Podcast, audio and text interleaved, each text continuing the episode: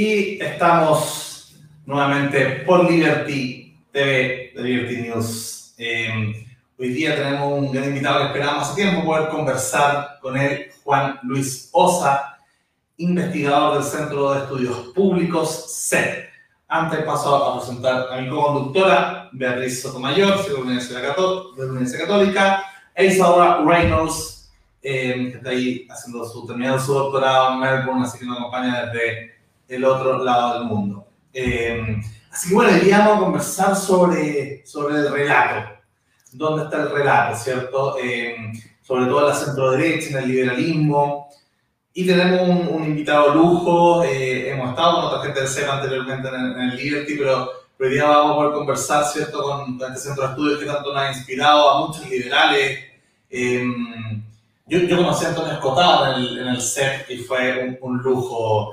Eh, es uno de nuestros autores de cabecera también, así que han ayudado. Juan Luis, bienvenido y, y cuéntanos un poco cómo ha sido esta, esta, esta experiencia dentro del Centro de Estudios Públicos.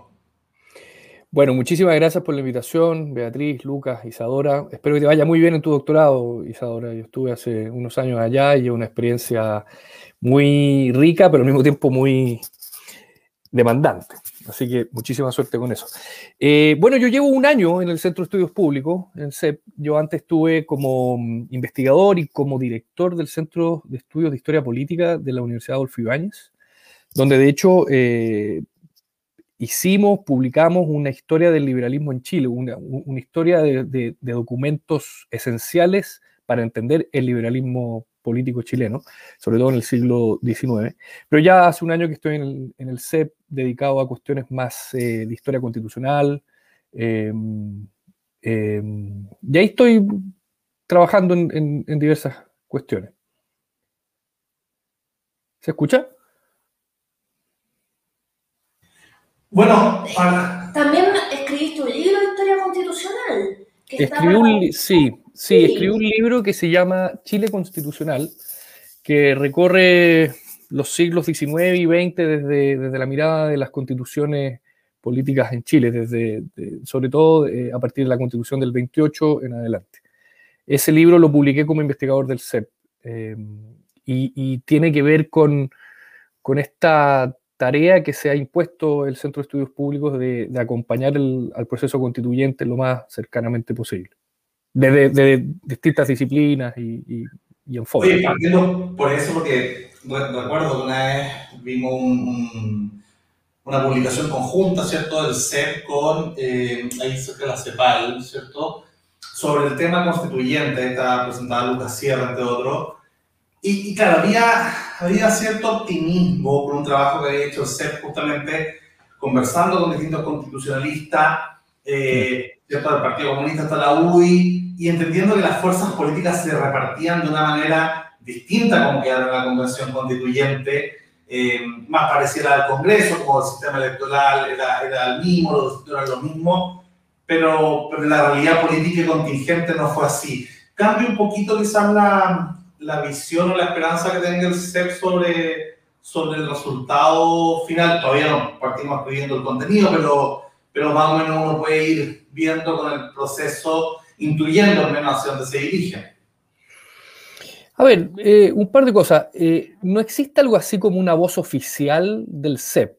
No es que el CEP eh, hable en sí mismo, ¿no? Somos investigadores que compartimos ciertos principios, ciertos ideales, creemos en la democracia representativa, en el Estado de Derecho, en las reglas institucionales, etc. Pero la verdad que nuestros trabajos son firmados individualmente, no son firmados corporativamente. Ese libro entiendo que fue publicado el año 2015 y uno de los editores fue Luca, como, como bien dice, y surgió, de hecho hoy día estuvimos conversando de él, eh, surgió al calor de la discusión constitucional que nos recordaba Lucas eh, se puede retrotraer al año 2013, ¿no? Eh, eh, que me parece es una campaña electoral, una campaña presidencial donde el tema constitucional estuvo muy presente. Y por lo tanto el libro, dos años después, es en parte resultado de esa conversación iniciada en la, en la campaña presidencial de Bachelet con, con Matei. ¿no? y por supuesto, es, es, evidente, y esto ya, ya lo digo a título personal, es evidente que estamos viviendo en un país completamente distinto con, una, con una realidad político, social, económica, cultural, radicalmente distinta, y estará por verse, como bien tú dices, Lucas, cómo va a ser el resultado del, y cuál va a ser el resultado del, proceso constituyente. yo todavía no pierdo todas mis esperanzas. Algo, algo, algo de esperanzas todavía me quedan, de que la racionalidad impere, de que, de que el Estado de Derecho impere y que las reglas ya eh, establecidas se respeten. ¿no? Em, tengo menos confianza o menos esperanza que hace cinco meses, eh, pero como les digo, todavía algo, algo me queda. Con respecto a esto del, eh, del cambio en el contexto político, obviamente post 18 de octubre se vieron como, no sé si nuevas facciones, pero nuevos eslóganes y, una movilización que no es, no es descartable. Mucha gente. Una nueva, dices tú. Ah, ah ya, ya, sí, sí. No sé si es realmente nueva, pero sí, sí se vio, ¿cómo se llama?, marcada en distintos, como se, mm. eh, en distintos eslóganes que derivaron de nuevo a este punto de la nueva constitución.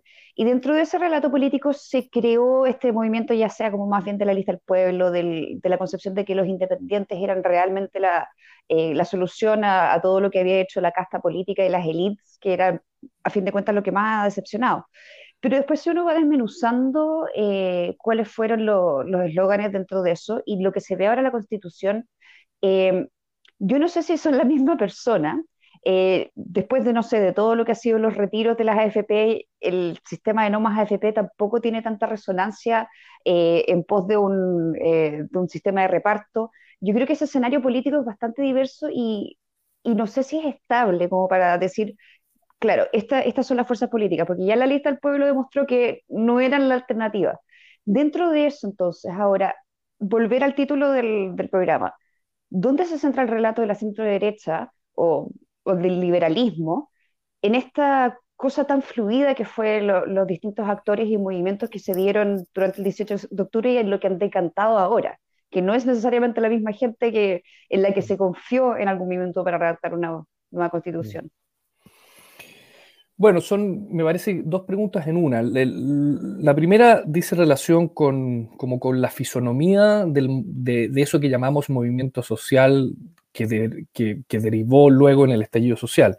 Y ahí yo estoy de acuerdo contigo que, es un movimiento sumamente... Mm, es poco claro, es, es inorgánico, eh, no tiene prácticamente nada que ver con los movimientos sociales del siglo XX, donde sabíamos cuál era un movimiento obrero, sabíamos dónde estaban los sindicatos, sabíamos más o menos identificar las distintas fuerzas o facciones políticas en, un minuto, más o menos, ¿no? los tres tercios y, los distintos movimientos sociales que, estaban digamos, subsumidos en esos, en esos tres tercios. Lo que, lo que nos demostró el estallido social es que el movimiento obrero clásico dejó de existir, ni el PC ni la CUT tuvieron control alguno sobre el estallido social, y nos demostró que efectivamente lo que estamos o lo que experimentamos fue un estallido social, eh, una de cuyas características es la inorganicidad de, sus demandas y liderazgo. Y ahí entonces eh, se explica, o a partir de eso se explica la multiplicidad de demandas, eh, algunas contradictorias entre sí. Em, entonces, en ese sentido, yo creo que, que, estamos viviendo un momento sumamente original. ¿no? Eh, comparativamente hablando con otros movimientos relativamente similares en la historia de Chile, me parece que esto es, sumamente novedoso, precisamente por la inorganicidad. Eh, ahora, dentro de eso, eh, la, segunda pregunta, que es por el, por el relato de la centro derecha o del, liberalismo, te contesto desde lo que me ha tocado a mí en los últimos meses, que es básicamente coordinar un grupo de académicos, intelectuales o como se les quiera llamar, em, que provienen de distintas tradiciones y culturas políticas, eh, de una u otra forma que pueden ser identificadas con la centro derecha, y el liberalismo es una de ellas, pero no es la única. Eh, yo vengo de una, de una matriz liberal clásica, si ustedes quieren, eh, pero, pero hace mucho tiempo, hace muchos años que he estado muy pendiente de lo que está ocurriendo en el mundo más conservador, en el mundo comunitarista, incluso en el mundo social cristiano. Todas corrientes que creo que por mucho tiempo se las identificó como si fueran compartimentos estancos, como, como si no tuvieran absolutamente nada que ver. ¿no? Eh, una, una impresión que es más normativa que histórica. ¿no? Es más fácil decir que los socialcristianos no tienen nada que ver con los liberales, es más fácil, normativamente hablando. Pero empírica o históricamente hablando, no es tan correcto eh, llegar a esa conclusión.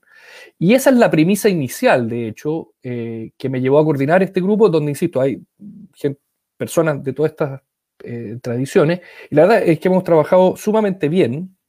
hay mínimos comunes, por decirlo de alguna forma, que, me parece que son más que mínimos, uno de los cuales obviamente es la libertad. Ahora, la bajada sobre qué entendemos por, libertad como también que entendemos por, liberal, creo que también hay que hacerla.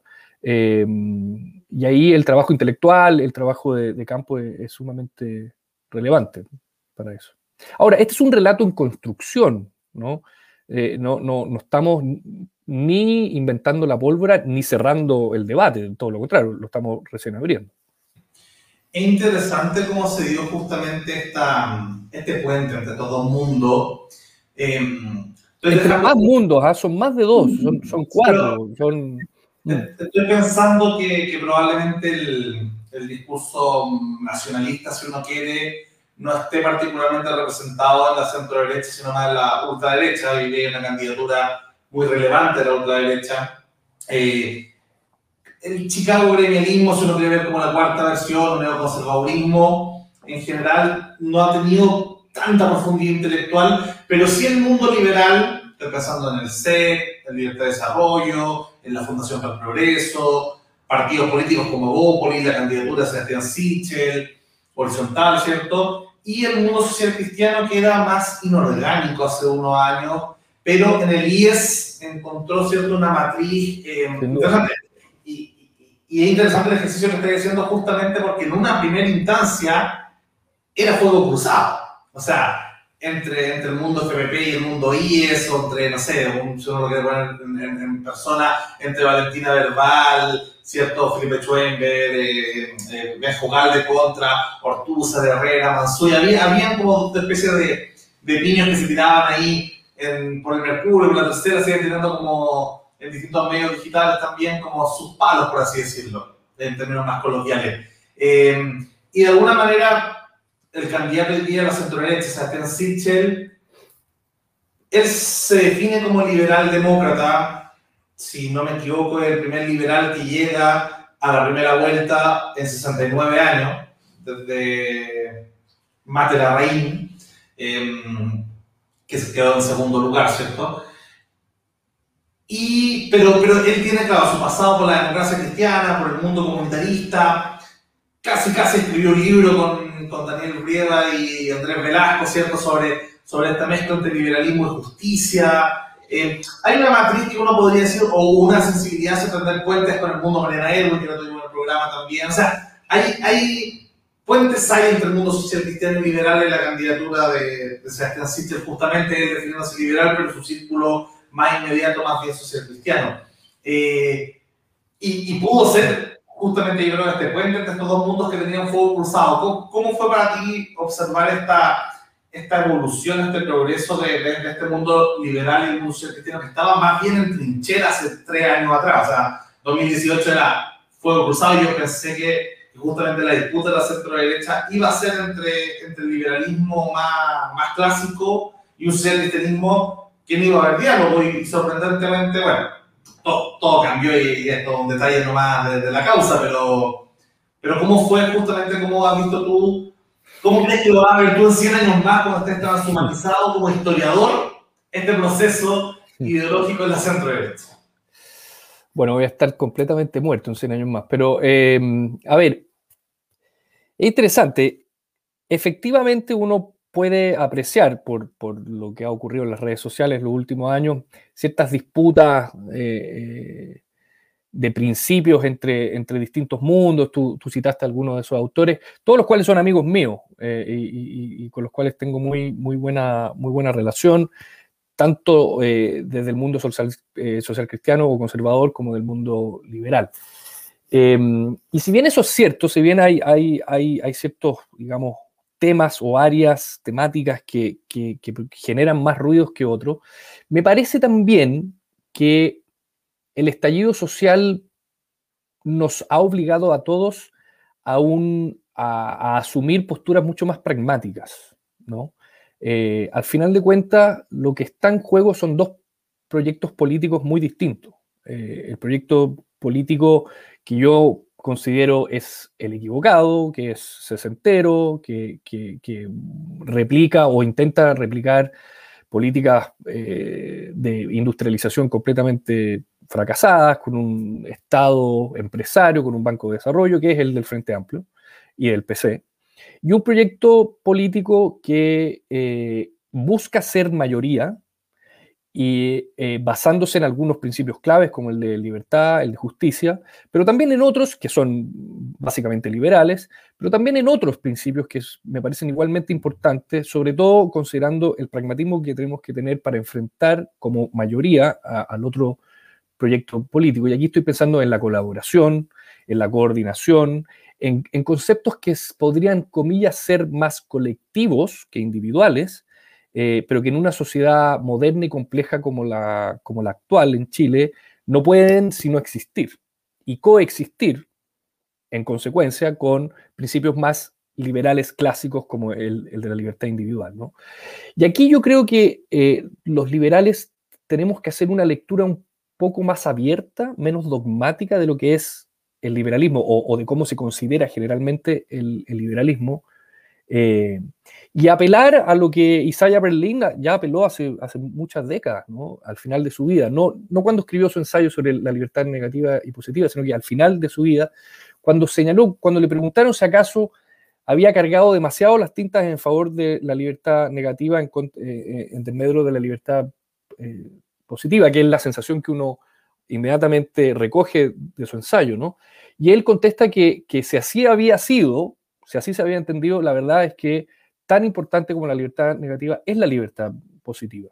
En ese sentido, el Estado o la autoridad puede ejercer un rol como garante de la libertad eh, para que seamos eventualmente más libres.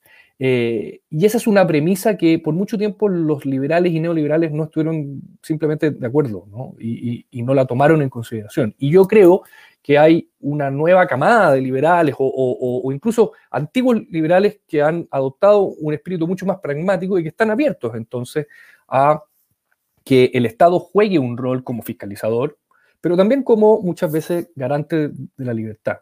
Eh, y en ese sentido yo, yo al menos no me voy a parapetar ni en el, en el, en el liberalismo a ultranza, porque creo que de verdad eso no construye mayoría y que lo que está en juego es finalmente la construcción de mayoría.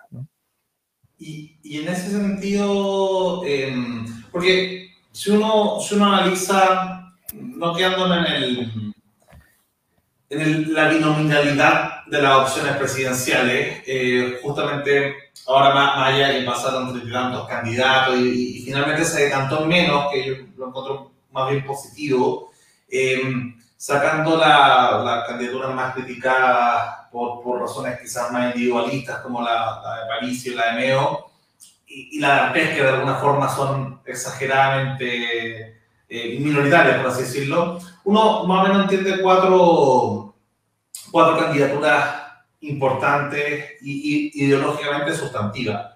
Em, por un lado, como tú decías, la Gabriel Boric, que, por más que él al lado de Jaude haya aparecido más bien un, un, socialdemócrata, toda su matriz ideológica tiene que ver con una izquierda fascista, ¿cierto? Con una con, inspiración de Podemos, con inspiración del siglo del socialismo siglo XXI, en su versión quizás más light. Yo, yo, yo le concedo que, que el es evidentemente más light que, que, que, toda su coalición, pero más light en el sentido de no, de no radical, de más tolerante, de más dialogante. Eh, está el viejo proyecto socialdemócrata que, que viene capa caída, ¿cierto? Em, que uno lo podría dar, bueno, probablemente al menos en la encuesta aparece en cuarto lugar, ¿cierto? Con la democracia cristiana está el proyecto socialdemócrata y, y, y, muy levemente social cristiano. Está la ultraderecha que ha tomado mucha fuerza en estos últimos 6, 7 años, ha agarrado, una, ha agarrado un corpus ideológicamente extraño, con mezcla de nacionalismo, libertarianismo, eh, patriotismo, paleoconservadurismo, pero, pero ahí agarrando una especie de, de majamama trampista, Bolsonaro, influencias de Putin, qué sé yo. Em, y está el proyecto, ¿cierto?, de la centro derecha, que de alguna manera uno podría haber asumido que si no por la contingencia, habían dos, son dos proyectos diferentes. Por una parte, el del neoconservadurismo, o socialcristianismo, como se quiera llamar, eh, y por otra parte, el liberalismo más, más centrado, o sea, hacer la distinción Sarkozy versus Macron, si uno quiere. Y ahí uno tenía los cinco quintos, ¿cierto? Eh, pero como, como, bien dice, la contingencia de alguna manera hizo que dos de estos quintos estuvieran fusionados en la, la, la coalición de, de gobierno. Eh, ¿No sientes que quizás pueda ser relativamente peligroso para el relato, entendiendo que, que, que hay un proyecto socialista muy claro, hay un proyecto socialdemócrata, hay un proyecto de esta ultraderecha que ha tomado forma y que el proyecto centro-derecha pierde un poco de consistencia cuando intentamos fusionar estos dos mundos que, que y yo entiendo que hoy día casi que cual Atlas, el, el mundo ideológico día depende sobre tu hombro intelectual y los de, los de Sebastián en términos políticos, pero, pero de alguna manera siempre cuesta que cuaje, excepto que uno se tome todo de una forma mm, eh, muy pragmática. Y ese ha sido el gran discurso, el beneficio y el, y el, y el costo de la, de la centro derecha en el mundo. O sea, estoy pensando en el PP, en el Partido Republicano con los neoconservadores, en, en, el mundo quizás como, como más conservador de David Cameron. Costó que cuajara un proyecto ideológico sustantivo, ¿no? ¿No crees que hay un, riesgo ahí? Yo, yo la verdad que creo que hay una oportunidad más que un riesgo. Eh, el, el, pragmatismo no es sinónimo de cinismo ni de, ni de ceder eh, a las convicciones. Más bien, yo veo al menos el pragmatismo como el espacio donde podemos defender nuestras, eh, nuestras convicciones, pero al mismo tiempo hacerlas confluir con otras, de forma tal de construir un proyecto mayoritario. ¿no? Eh, porque la alternativa es aspirar a no ser el presidente de todos los chilenos. Esa es la alternativa. Eh, y no me cabe duda que eh, buena parte del Frente Amplio, para qué decir del PC, no quiere ser el presidente de, todos los chilenos. No, no, no tienen esa aspiración. Sebastián Sichel, en cambio, lo ha dicho en repetidas ocasiones, ¿no? eh, que él aspira a ser el presidente de todos los chilenos y chilenas. Y eso no puede sino construirse a partir de grandes mayorías y grandes coaliciones. Imagínense ustedes si la convención decidiera dejar de lado el presidencialismo y nos encamináramos al semipresidencialismo y para qué decir al parlamentarismo. La única forma de que ambos sistemas, incluso también el presidencialismo, pero enfocándonos nada más que en el semi y en el, y en el parlamentarismo, para que funcionen, requieren de grandes coaliciones. Coaliciones que en todos los países del mundo donde existen estos regímenes van mucho más allá de, de la premisa inicial, digamos, van mucho más allá del, del, del origen que ha dado pie o fuerza al proyecto político que te llevó a la primera magistratura. ¿no? En otras palabras, siempre los conservadores ingleses han tendido o han tenido que hacer coalición con los Lib Dems. No, no, no, no puede sino ser de esa forma, o casi siempre. Eh, y dentro del Partido Conservador o del Partido eh, Laborista existen a su vez facciones y subfacciones, ¿no? Pero cuando llega la necesidad de darle gobernabilidad al país, que no es la lucha por el poder, eh, del poder por el poder, sino que el objetivo es darle gobernabilidad al país, no queda otra, digamos, que generar grandes eh, mayorías. Y eso yo lo veo realmente, Lucas, como una oportunidad. Eh, una oportunidad que no puede ser pegada con engrudo. Hay que, hay que construirla bien, hay que diseñarla bien, ¿no? Sobre todo pensando en que lo que se nos viene por delante son 30 o 40 años de una constitución que no sabemos cómo va a quedar, pero que por lo menos 10 años más va a ser un espacio de gran incertidumbre. Entonces, con el objetivo de volver a darle certeza a las clases medias y a, los sectores más vulnerables, necesitamos construir un relato suficientemente plural para que perdure en el tiempo. Y ahí el pragmatismo no, no, no puede sino eh, ser como la, punta de lanza. Creo que Isadora tenía... antes de pasar la palabra a Elisa, un pequeño comentario, que justamente con ese tema parlamentario se genera em, que, que, cada uno es particularmente sexy, por así decirlo, con su ideología y lo plantea eh, más, cierta coherencia y da lo mismo ser, entre comillas, radical en su estilo, porque después el pragmatismo viene en el momento de, veamos el caso de Alemania, que es el que está más, más presente, ¿cierto? Los, los liberales demócratas ya jugaron a ser cuasi libertarios, los ecologistas súper pasados para la punta, los socialdemócratas con su, con su historia, el mismo el PP, eh, la izquierda más dura y, la derecha más dura. Y, y, el pragmatismo viene un poco después, ¿cierto? O sea, de alguna manera, el, quizás talón de aquí debería de, de, de Sebastián sea justamente como, como que todo ese relato de diferenciación de los otros fue en primaria, ¿cierto?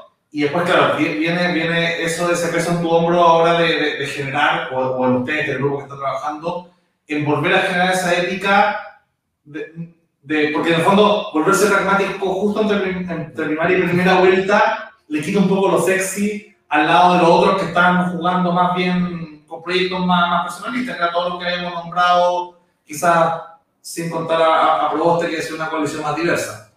Isa. Es que en esto mismo del, relato y cuáles son las cosas que pueden unirnos o diferenciarnos, eh, para mí hay un tema que ha sido, pero realmente el centro de muchas campañas políticas y muchas colisiones políticas, sobre todo de Estados Unidos para abajo y Latinoamérica, que es una cosa que yo realmente no entiendo por qué es tan importante y cómo se ha convertido en como el punto pivotal de tanta política que es el tema del aborto para mí, yo no sé por qué esto fue realmente, y es lo que ahora está definiendo a muchas coaliciones políticas, y es un tema que lo vemos en los debates acá, pero también lo vemos, por ejemplo, en Estados Unidos, donde eh, tienes a un líder de, de bueno, era la mayoría en su minuto, tenés un Mitch McConnell que estuvo años tratando de, de crear un desbalance en la Corte Suprema solamente para que Roe v. Wade fuera, ¿cómo se llama?, sacado como, como un precedente que es lo que ha dejado que ahora, por ejemplo, estados como Texas o Alabama estén pasando unas leyes completamente dracónicas. Eh, y todo está centrado a través del debate de si el aborto debería ser legal o ilegal. Y después nos encontramos, por ejemplo, que Sebastián Sichel dijo eh, sí aborto, pero en tres causales. Y a muchos liberales fue como, ¿por qué? ¿Por, ¿por qué esto es el tema? ¿Y por qué esto puede eh, fraccionar tanto a las personas, un tema que a mí me parece casi absolutamente irrelevante, como que, ¿por qué seguimos discutiendo esto? No sé, lo comparo con Australia donde ya no es tema en ningún sentido, a nadie le importa, es aborto libre y ya fue. Entonces, un, un país que está completamente enfocado en su crecimiento económico y mantener libertades personales y demás, ¿eh? ¿Por qué chucha seguimos hablando de aborto? ¿Por qué es este el gran tema de los últimos cinco años? Para mí eh, me parece, sabéis que en verdad no me cae en la cabeza, pero realmente ha sido lo que he definido y ha definido las posturas y ha hecho como los cajoncitos de quién, es, quién está dónde. ¿Tienes alguna opinión al respecto? A ver, eh, yo creo que las, eh, las decisiones en materia como de conciencia son, son decisiones individuales eh, que difícilmente se resuelven con uno u otro decreto, digamos, o con una u otra ley. Em, cuando yo fui, yo, yo, yo fui candidato a la, constituyente y, me preguntaban este tipo de cosas. Y a mí, personalmente, uno de los problemas que le veo fuertemente a la constitución actual, a la constitución del 80, es que intentó decretar de arriba hacia abajo un tipo de familia. Eh, con lo cual intentó moldear a la sociedad. Y eso es muy poco liberal, es completamente constructivista, digamos, de liberal no tiene nada. Y me parecería sumamente equivocado si los constituyentes actuales diseñaran un tipo de familia completamente contrario al existente de la constitución del 80, porque el ejercicio sería exactamente igual, igualmente constructivista. Eh, y por eso, cuando me preguntaban este tipo de cosas, yo siempre contestaba que, y, porque es lo que lo creo, digamos, que este tipo de cuestiones, de problemas de conciencia individual, no se van a resolver porque un artículo en una constitución lo establezca para bien o para mal, para más o menos aborto, más o menos matrimonio eh, homosexual, etc. Y que si hay un espacio político para resolverlo, no me parece que sea la constitución sino más bien el debate legislativo. En ese sentido, creo que no hay que ponerle cortapisas al debate legislativo y hay que abrir los espacios a, la discusión, uno de los cuales es obviamente el aborto. Pero la verdad que como liberal me interesan muchísimas otras cosas que creo que son eh, sumamente relevantes. Incluso más, uno podría llegar a hacer una defensa liberal para estar en contra del aborto. Se podría hacer una defensa liberal. Pero creo que mucho más importante, al menos para mí, es volver a discutir sobre la libertad de enseñanza o la libertad de culto eh, o la libertad de expresión, ni más ni menos. Eh, lo, que ha ocurrido en la convención en los últimos días es gravísimo. Es lo más atentatorio contra la libertad de expresión que yo he conocido desde el artículo octavo, que menos mal fue derogado el año 89. Eh, es muy grave y son esas, esas cuestiones, creo, las que deberían eh, interesarles a los, a los, liberales de cualquier signo, digamos, de cualquier persona que crea en la libertad eh, y que no crea ni que la libertad individual se vale por sí misma, pero tampoco que el Estado puede ser el único garante de la libertad o de nuestros derechos, entonces deberíamos todos estar discutiendo eso. Eh, ahí es donde yo creo que se está jugando el futuro del liberalismo. Juan Luis crea todo, eh, tu, tu, tu, rama primordial, ¿cierto?, en la historia. Eh, de alguna forma, esta historia es la idea, pero también te toca mucho la historia, por lo que pude ver cuando te, investigué, al menos en Wikipedia. Eh, todavía algunos usamos Wikipedia a pesar de. Yo no creo que esté en Wikipedia, la verdad. pero, pero aparecía algo interesante ahí porque sería como que eres como. Perdón si me equivoco con, con, con, con los parentescos, pero su abuela es nieta del presidente Juan Luis Fuente, bisnieta del presidente Manuel Bulnes Prieto y tataranieto del presidente Francisco Antonio Pinto. Era como toda la historia encarnada en ti de alguna forma con, con alto para eh, eh, Yo creo que esa es la Wikipedia de, mi padre. Yo no creo tener Wikipedia, pero bueno, sí. sí. Uno conecta, pues decirlo wiki, ¿no? Como, como, como hacer, hacer, tu padre y ahí, ¿cierto? Para, para atrás con, con el tema. Entonces es interesante de alguna forma preguntarte tú como que tienes en tu, en, tu sangre la historia y en tu, y en tu, en tu historia académica la historia, en esta, en esta conexión entre, entre liberales y conservadores, si uno del siglo XIX eran justamente los enemigos y uno, y uno entiende el conservadurismo em, y el liberalismo, uno lo puede entender también de una manera un poco demográfica. Eh, ¿Cierto? el conservadurismo ha sido un gran gran tiempo la, la, punta de lanza política de la iglesia. Eh, el mundo anglo es distinto porque son más, más bien como, como, como, probablemente tengan otra demografía son más protestantes que católicos, pero es una vertiente que, que, que, es más fuerte tanto en la democracia cristiana como en el mundo conservador. Y el liberalismo de alguna forma también, uno lo puede ligar de alguna forma a la masonería en, en, en, la, en América. Eh, o, al, o, al, mundo financiero, si al, al, mundo capitalista, eh, en, en grandes momentos. ¿Cómo sientes que, que, que, que, esa historia hoy día se, se, justifica más allá de tener la, la posibilidad de unión, ¿cierto? De estar todo, todo, un mundo tan antagónico durante gran parte de la historia de la humanidad, más allá del peligro del marxismo, que es como lo que justificó la, la fusión liberal conservadora de los años 60, 70, el fusionismo, ¿cierto? Eh, que supuestamente con la caída del muro debería haber terminado el curso, más allá de que tenga estos reales del socialismo del siglo XXI, y Bernie Sanders y, y, y John Corbyn, ¿cierto? No, no, eh, Corbyn. Eh, y, y, Podemos y, y, todas estas manifestaciones, pero más allá de eso, ¿cuál, más allá de, de, de, del enemigo común, ¿cuáles son los puntos comunes eh, de mirada hacia adelante, hacia el siglo XXI, que se pueden encontrar entre, entre un grupo quizás más cercano a, a la iglesia y otro más cercano al mundo cosmopolita, eh, no sé cómo llamarlo, de lo que ha sido el liberalismo demográficamente estos últimos 300 años.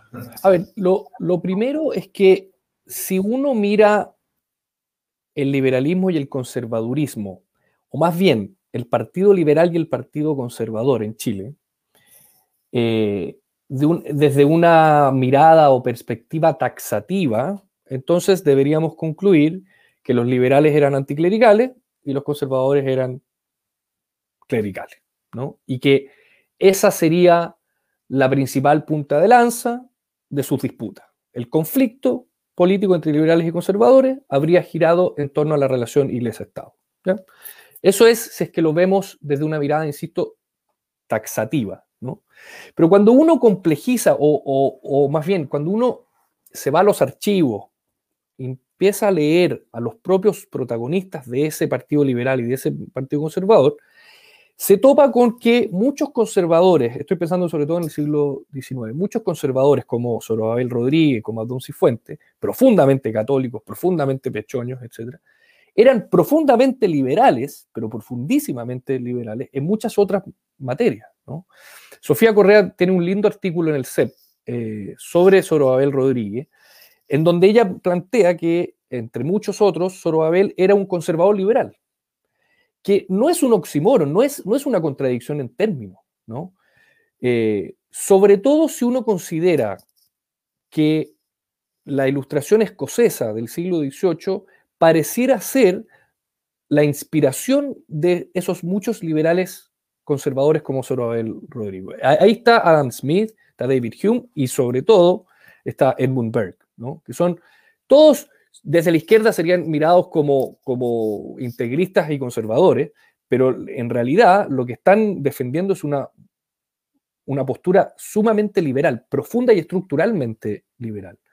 Y por lo tanto, entonces, ser conservador en Chile no le quita características liberales al proyecto, ni al revés, ser miembro del Partido Liberal garantiza que tú seas verdaderamente un liberal. Pongo el tema de la libertad de enseñanza sociedad plural. Que si el Estado controlaba todos los mecanismos de enseñanza, entonces ellos como católicos creían, el espacio para la religión católica no iba a existir en las aulas de los colegios públicos y también privados. Entonces, argumentaron desde una perspectiva liberal para defender su posición conservadora y católica. Es lo mismo que está ocurriendo hoy. Yo no soy católico, pero yo creo firmemente, y no soy religioso, pero creo firmemente en la libertad de enseñanza porque creo firmemente que una sociedad abierta tiene que ser plural y que por lo tanto la educación única o nacional única al estilo ENU en la UP eh, no puede sino contradecir a una sociedad abierta y plural. Y por lo tanto yo, yo como liberal estoy dispuesto a defender a los católicos que tengan su colegio y que tengan su religión y a los evangélicos igual, ¿no? Por eso es tan importante la libertad de culto. Eh, entonces hay argumentos liberales anclados en el, en el digamos, en, en, la ilustración escocesa del siglo XVIII para defender posturas que son, comillas, integristas o religiosas. Y ese es un debate que está volviendo firmemente eh, a raíz de la Convención Constitucional, pero que replica un debate que ya tuvimos hace 150 años. La, palabra para, la, mí, solo una pequeña precisión. Igual es distinto defender, la, a mi parecer, la libertad de, educación cuando en el siglo XIX, cuando el monopolio lo tenía cierta la Iglesia Católica. O sea, yo creo que las grandes innovaciones de de, la dictadura y el modelo neoliberal en la educación fue que al permitir el lucro y, el, y, los colegios subvencionados daba diversidad y hoy día vemos en los colegios una verdadera diversidad educativa que probablemente en el siglo XIX no se podía. Sí, pero permíteme, yo, yo esto, esto lo estudié bastante detenidamente en un artículo que, que publiqué en el CEP el año 2007 sobre los orígenes de las subvenciones a los colegios. Porque esto fue a raíz del 2006, donde surge fuertemente la crítica contra el lucro, en primer lugar, y, pero sobre todo contra los los, los sostenedores ¿no? de, los, de los colegios subvencionados. Y Arturo Fonten, director del CEP en ese entonces, me encomendó eh, estudiar los orígenes de, de, las subvenciones. Y me fui al siglo XIX y hice un artículo bastante largo en donde logré comprobar la existencia de muchísimas instituciones, religiosas y no, que recibían subvención del Estado. Pero la pregunta es, ¿qué subvencionaban? Y lo que subvencionaban era la oferta, no la demanda. Es decir, subvencionaban a la institución. Mientras que Milton Friedman lo que logró a través de sus vouchers es subvencionar la demanda.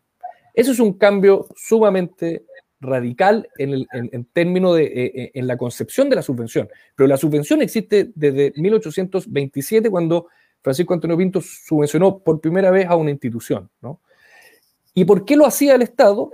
Porque, porque la autoridad se dio rápidamente cuenta que sería incapaz de educar a todos los ciudadanos, mandato que estaba en la Constitución del 33, y que por lo tanto era necesario e indispensable contar con distintos cuerpos intermedios que le entregaran educación a los niños y, adolescentes del país. Y ahí entonces, religiosos y no, eh, recibieron y siempre, en términos eh, de crecimiento, recibieron subvención a lo largo de todo el 19 y todo el 20.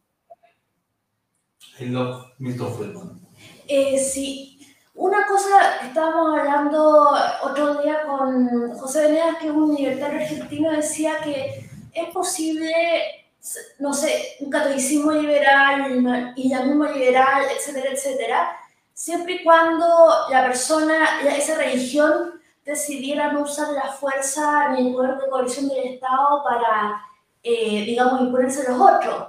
Eh, yo puedo pensar sinceramente que el horóscopo guía mi vida con su sabiduría y puedo ser liberal.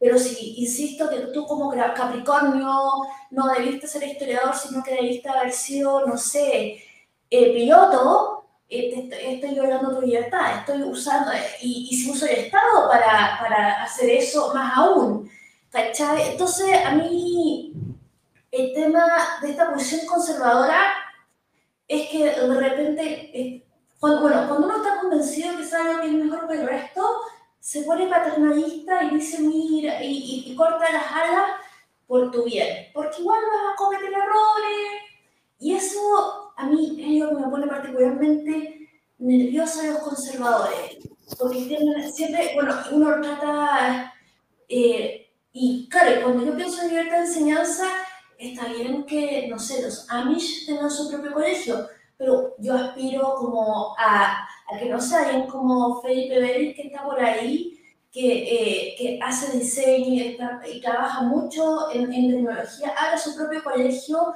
para enseñar a los niños lo que se viene en la cuarta revolución industrial, ¿cachai? Más me, me importa eso que...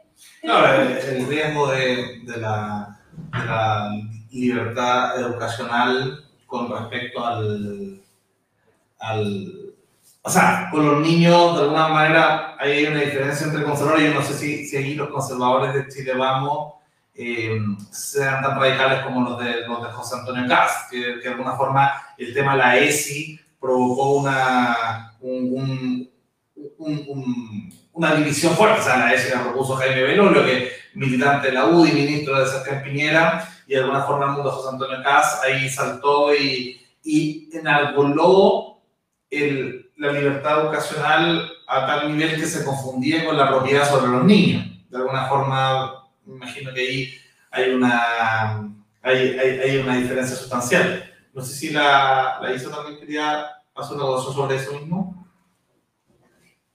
Exactamente sobre lo mismo y dónde están los límites de, de la pluralidad en educación y la libertad de educación, porque yo también tengo, obviamente, por, por un lado, eh, como como podría decir, la expertise en lo que significa eh, planificar un currículo y entregar cierto tipo de educación y contenidos mínimos.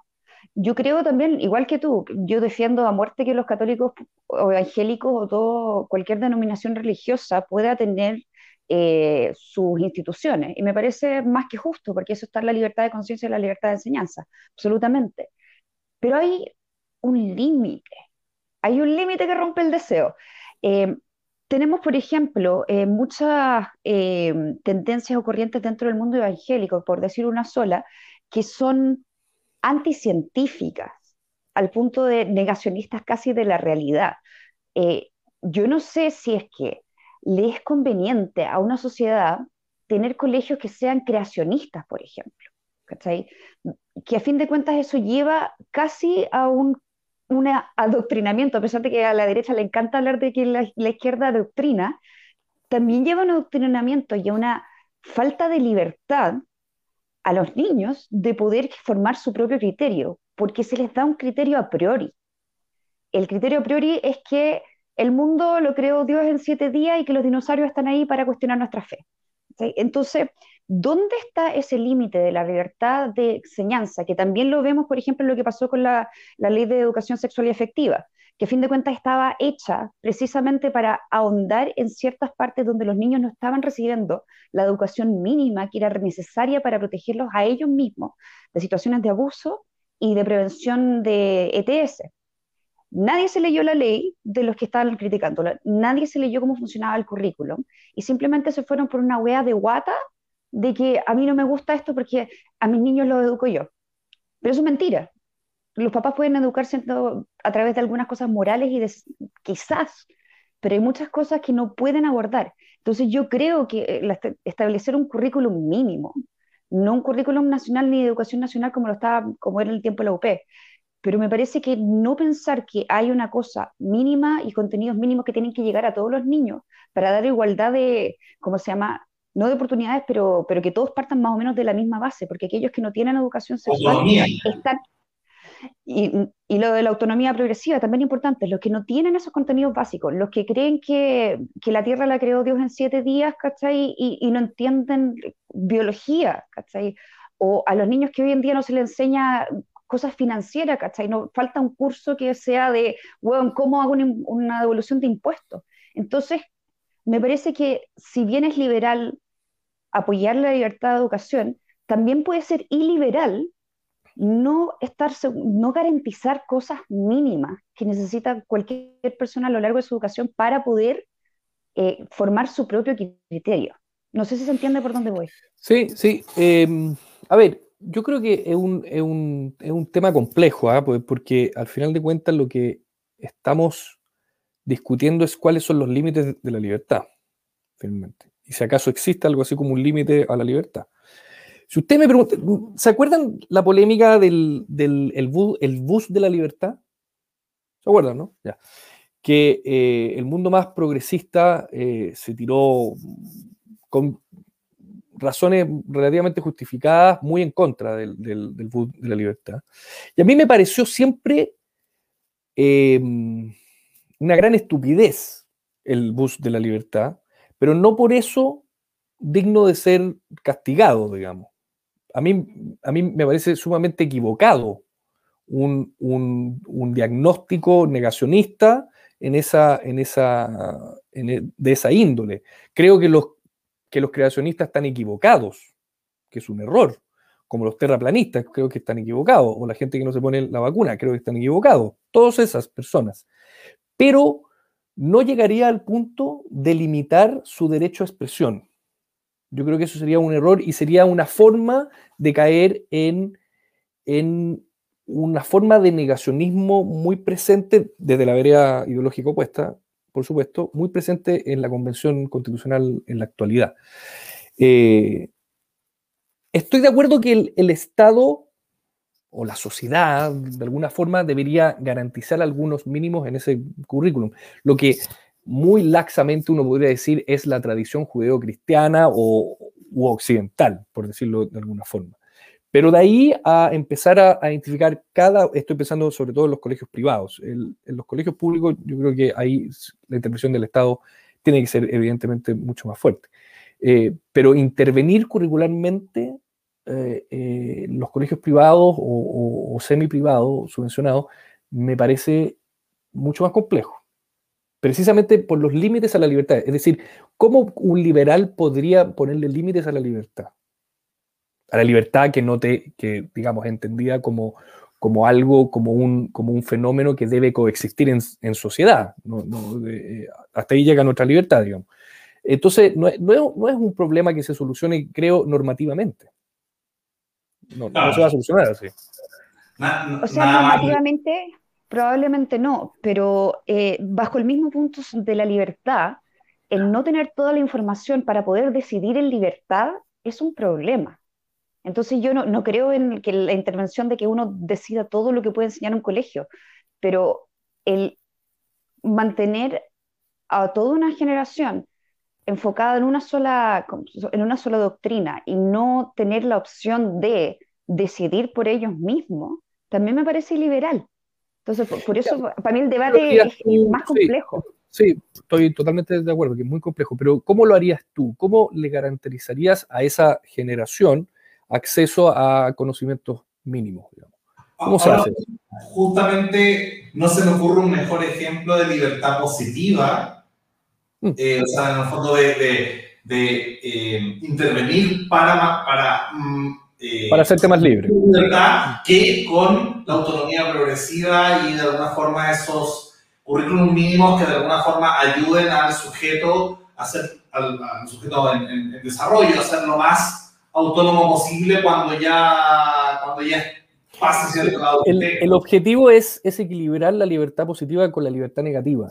Esa es, me parece, eh, la mejor forma de entender el liberalismo. Entonces, no puede ni sobreponerse excesivamente la libertad negativa sobre la positiva, ni viceversa. ¿no? Entonces, es, eh, y, ahí yo creo que los límites son, son eh, en la gran conversación.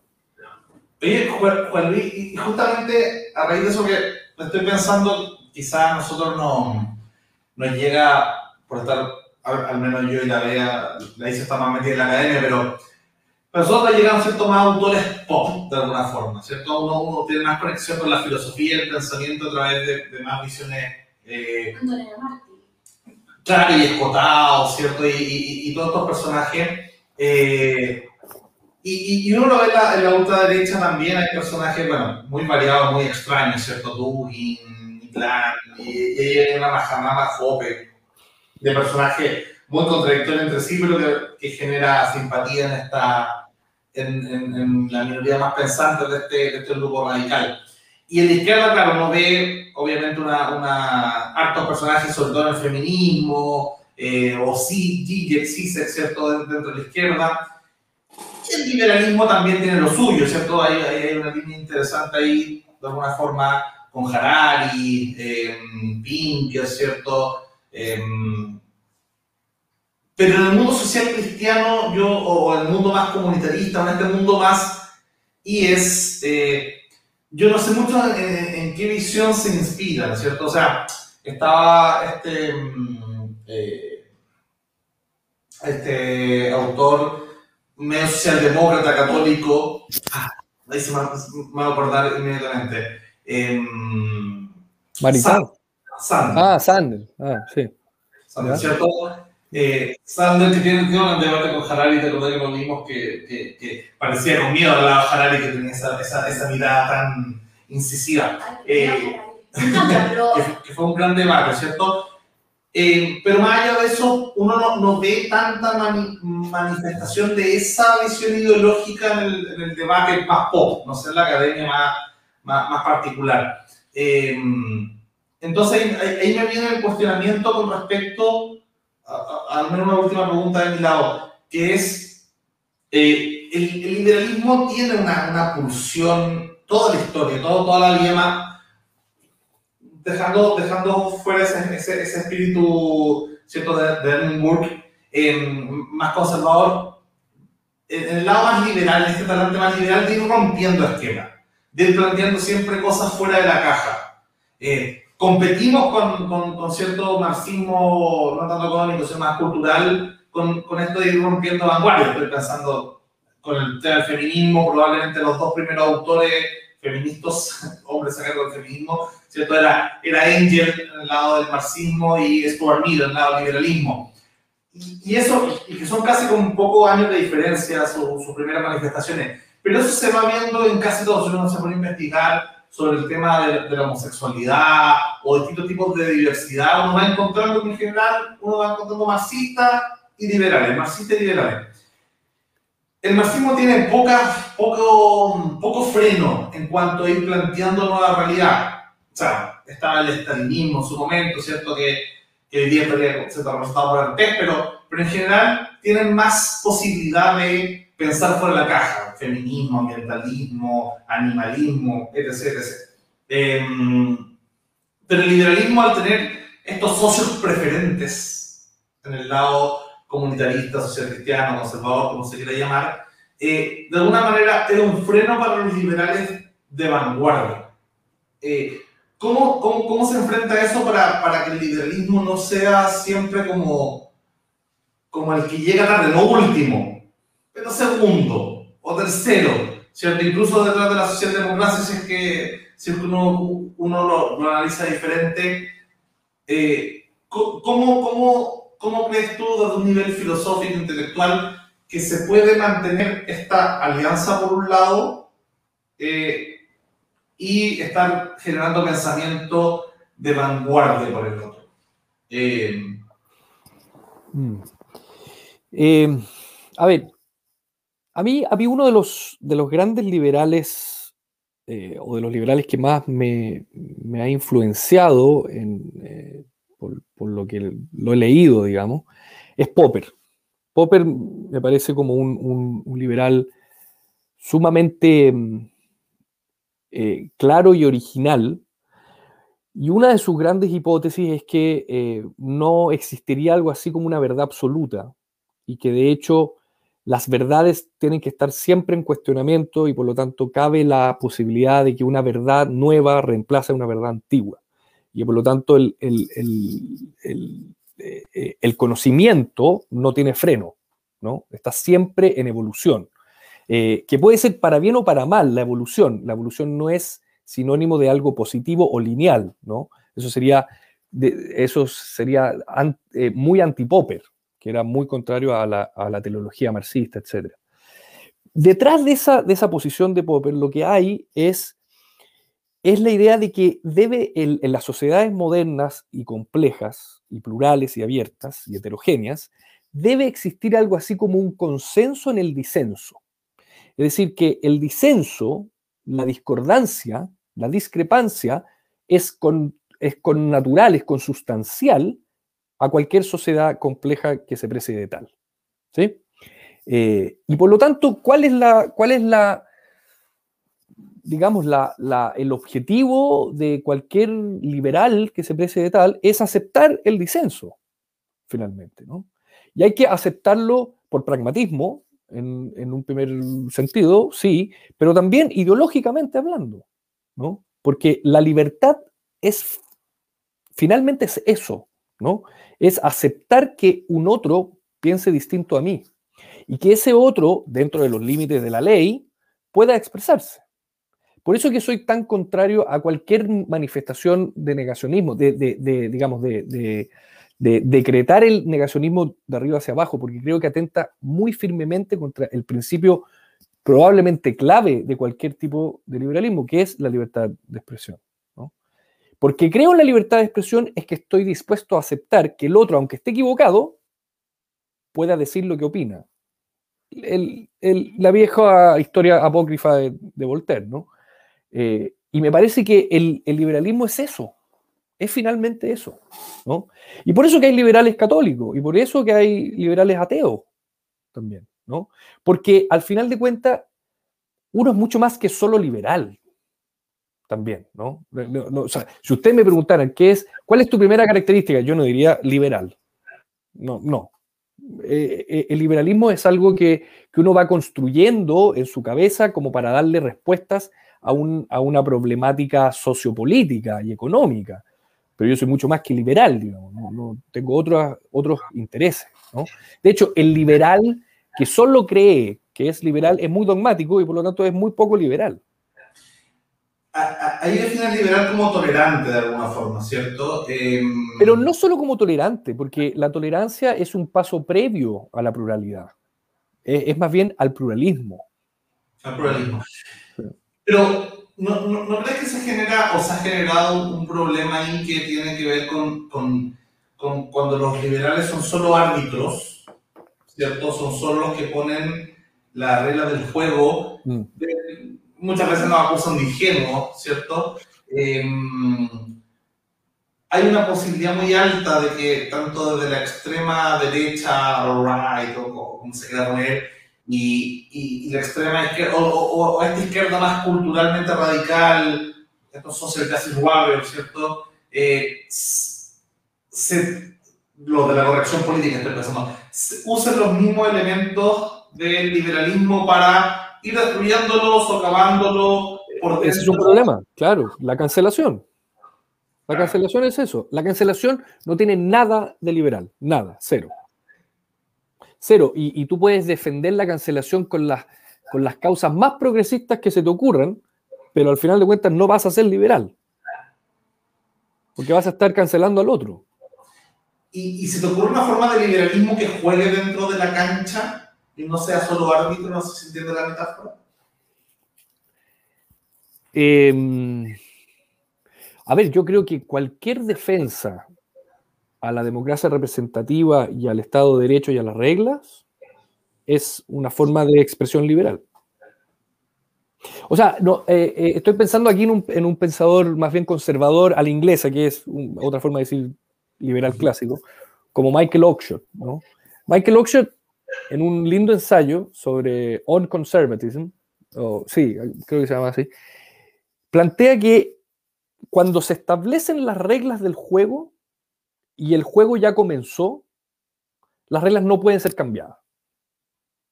Porque se supone que las partes que participan del juego aceptaron las reglas. Y por lo tanto, cuando el partido 11 contra 11 ya empezó, no podemos cambiar a 13 contra 14. ¿Cierto? Me parece que eso es muy liberal.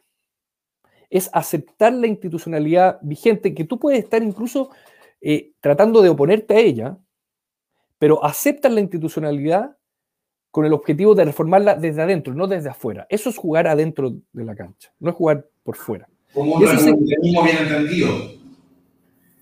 ¿Un republicanismo en, el sentido clásico? Claro, desde las reglas del juego de, de cuidar un poco lo que se tiene, o sea, bueno, sí, es, republicano, pero también es, liberal clásico. Bueno, es que la verdad que la, división entre republicanos y liberales nunca me la he comprado mayormente. Creo que eh, eh, ambos beben de las mismas tradiciones políticas. Pero, eh, pero respetar el Estado de Derecho es muy liberal. Porque el Estado de Derecho te viene a enmarcar dentro de una sociedad que es eminentemente plural y heterogénea, no puede ser de otra forma. Es precisamente porque es heterogénea que necesitas ciertas reglas. Pues bien, nosotros que aceptamos esa regla, estamos dependiendo o, defendiendo la institucionalidad vigente. A lo Montesquieu de, que él decía que la ambición de los hombres se contrarresta con la ambición de los hombres de ahí nació la, eh, como el tema de la separación de los poderes, que era una idea de que... El check and balance.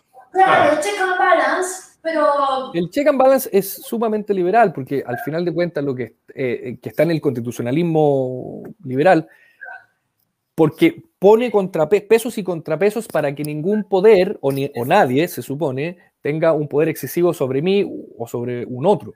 ¿no? Eh, eso es libertad negativa. Como lo, que decía, como lo que decía que no es muy liberal, Maquiavelo que la gracia, que si, no sé, si nosotros somos tres príncipes y estamos en pelea entre nosotros, vamos a dejar tranquilo a, los pobladores, no los vamos a estar encima, eh, porque vamos a estar más bien peleando entre nosotros por el poder y vamos a dejarlo de abajo. Bueno, esa fue una idea que, que, inspiró a Montesquieu, que era como que la ambición que los poderosos se chequeen entre ellos eh, y así en cambio, si era uno con todos los poderes, eso era despotismo seguro. Ahora, me gusta esa idea británica que decía Churchill también sobre, sobre, sobre, esta idea de tres tercios, ¿cierto? Porque una forma de decir, no es que nosotros seamos anti-alemanes, es que vamos a ser pro-franceses cuando los alemanes se están poniendo muy, muy y pro-alemanes cuando, cuando los franceses se pongan bonapartistas. Entonces, de alguna forma, esa, esa, esa idea de tres tercios porque cuando son solamente dos se genera este, este, este, peligro de la Guerra Fría que yo creo que no, no, no no es positivo. Esa, es una vieja estrategia del mundo griego. El enemigo de mi enemigo es mi amigo. Claro. Eso, eso está en la, en la Grecia antigua. Isadora, Beatriz, ¿algún comentario de cierre? Yo solo quiero agradecerle a Juan Luis su valioso tiempo y la paciencia que he tenido de esta conversación. Muchas gracias por Muchísimas gracias por la invitación. Ha sido un gusto. Yo, sí, yo quería decir que ojalá dejemos de hablar de aborto y hablemos un poquito más de libertad de expresión y libertad de educación. Te juro que si pudiéramos tener un programa solamente sobre libertad educacional sería fantástico porque yo tengo la idea de cómo se puede hacer. No es tan difícil.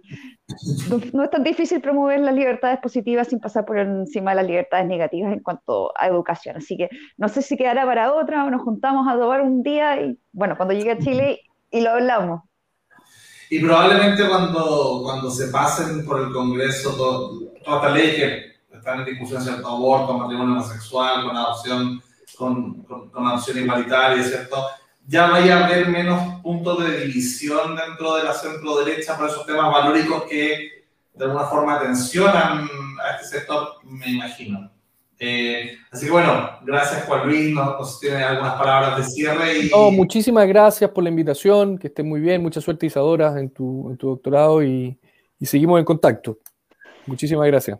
Y gracias a todos los que nos estuvieron comentando, a Ignacio, a Víctor, a Felipe, a Karin, ¿cierto? Suscríbanse, por favor. A Gonzalo Sánchez. Así que suscríbanse a Liberty TV, Liberty News en todas las redes. Muchas gracias. Chao, chao. Chao, chao.